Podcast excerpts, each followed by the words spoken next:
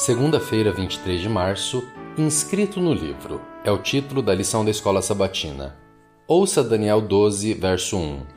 Nesse tempo se levantará Miguel, o grande príncipe, o defensor dos filhos do teu povo, e haverá tempo de angústia, qual nunca houve, desde que houve nação até aquele tempo. Mas naquele tempo será salvo o teu povo, todo aquele que for achado inscrito no livro. Daniel 12:1 fala sobre todo aquele que for achado inscrito no livro. O que isso significa?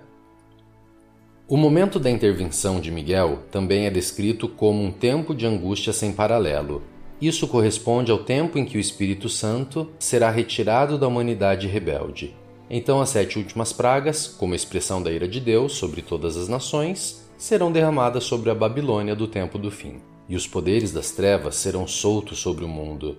A respeito deste tempo, Ellen White escreveu que Satanás mergulhará então os habitantes da terra em uma grande angústia final, ao cessarem os anjos de Deus de conter os ventos impetuosos das paixões humanas, ficarão às soltas todos os elementos de contenda. O mundo inteiro se envolverá em ruína, mais terrível do que a que sobreveio a Jerusalém na antiguidade.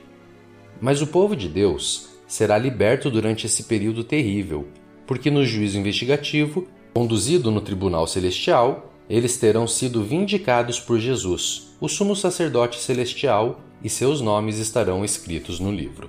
Para compreender o significado desse livro, devemos ter em mente que a Bíblia menciona dois tipos de livros celestiais.